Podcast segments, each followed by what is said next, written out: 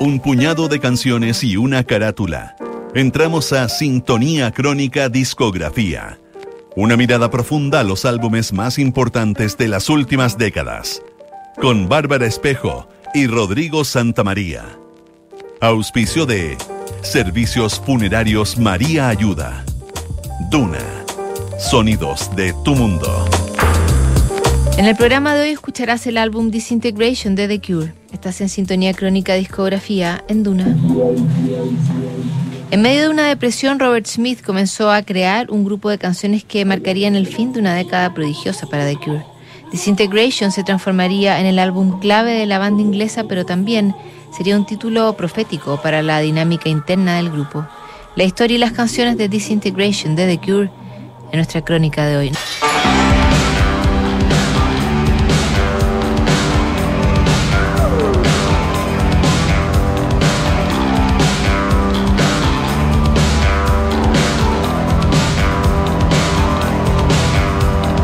1989 fue un año de cambios en la política global. A través de toda Europa Oriental proliferaron las revoluciones anticomunistas, culminando con la estrepitosa caída del muro de Berlín. Por cuarta vez desde el año 1900, Estados Unidos invadía Panamá. Esta vez pretendían derrocar a Manuel Noriega. Los cambios también llegaron hasta Sudáfrica cuando Nelson Mandela salió de la cárcel tras 27 años de prisión. En el mundo de la música, 1989 se vio inclinado al pop masivo. Milli Vanilli, New Kids on the Block y Richard Marx llegaron al número uno de la lista Billboard. En Inglaterra, The Cure lanzó uno de sus álbumes más oscuros y emblemáticos, Disintegration.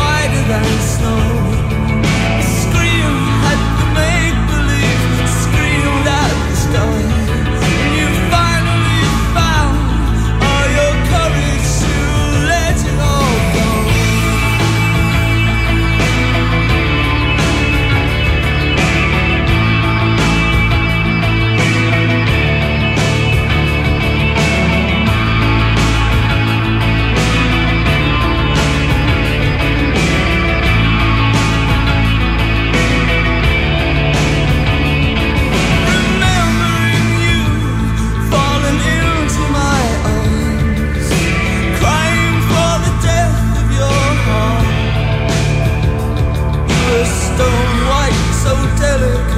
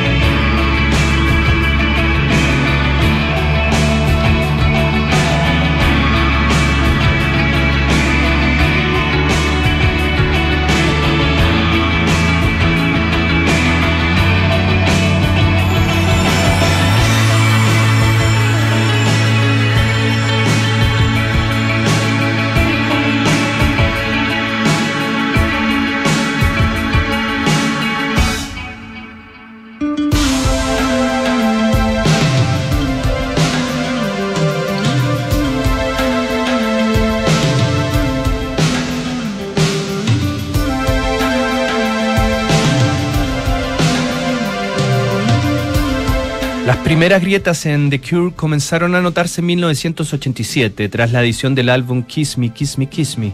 Aunque el grupo había logrado su primer disco de platino y ya era un acto reconocido en la escena pop, la gira mundial dejó agotada a la banda. El líder, Robert Smith, sentía que esta nueva etapa en su vida, convertido en estrella de la música, lo estaba llevando a la depresión y necesitaba apartarse de las luces y las cámaras. El estado depresivo de Smith pareció incrementarse cuando se dio cuenta que en abril de 1989 cumpliría 30 años. Su estado de ánimo marcó la pauta de las canciones que comenzó a escribir en su nueva casa de Londres, donde se mudó con su entonces novia Mary Poole. La aparente estabilidad de The Cure comenzaba a desmoronarse.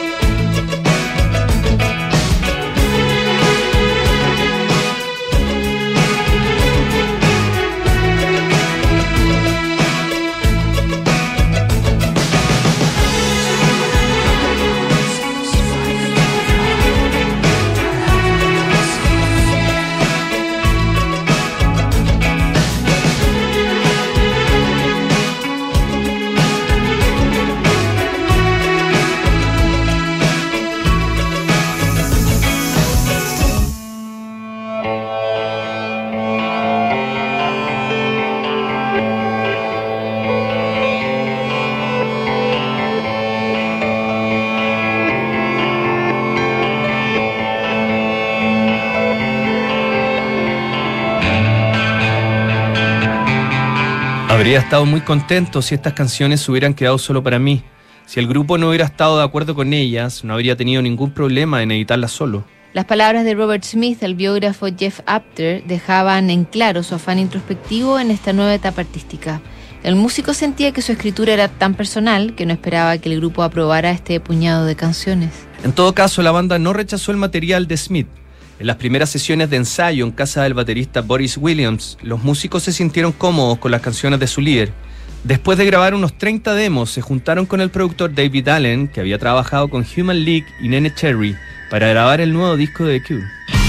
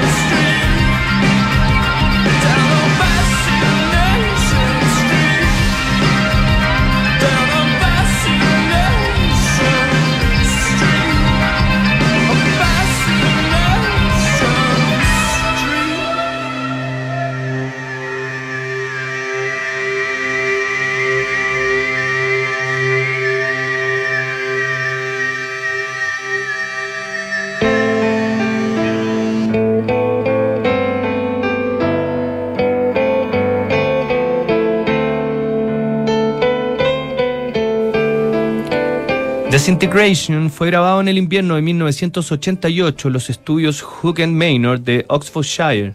El proceso no fue tan sencillo como esperaban. En medio de las sesiones, el tecladista Lolted Hertz abandonó el grupo por sus problemas de alcoholismo. A pesar de la tensión, las grabaciones fueron productivas y gran parte del material que había concebido Smith logró consolidarse en nuevas canciones. La temática y el sonido de Disintegration marcaba un regreso a la estética más oscura de The Cure. El nuevo álbum seguía la línea que Smith había explorado a principios de la década en discos como Faith y Pornography. La depresión del guitarrista y cantante gatilló canciones como Prayers for the Rain, Plain Song y Close Down, himnos melancólicos marcados por sintetizadores fríos, guitarras potentes y una percusión llena de tambores. Pero serían las canciones más luminosas las que traerían el éxito a este álbum.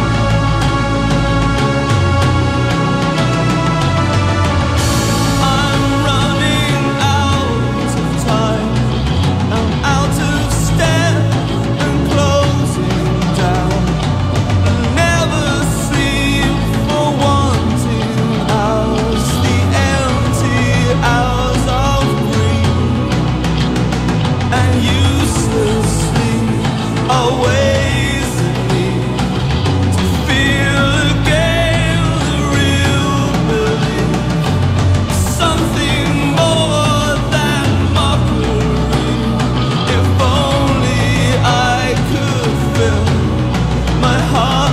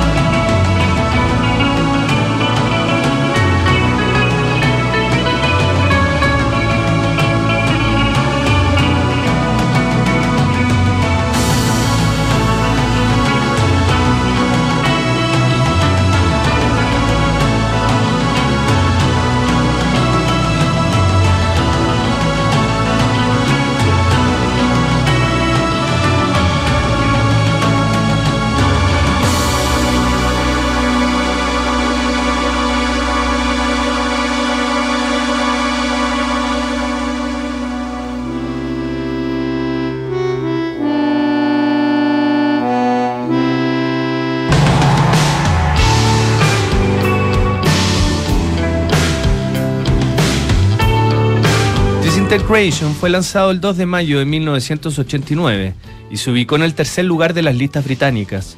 En Estados Unidos, Love Song se convirtió en el single más exitoso en la carrera de Cure, cuando alcanzó el segundo lugar de la lista Billboard.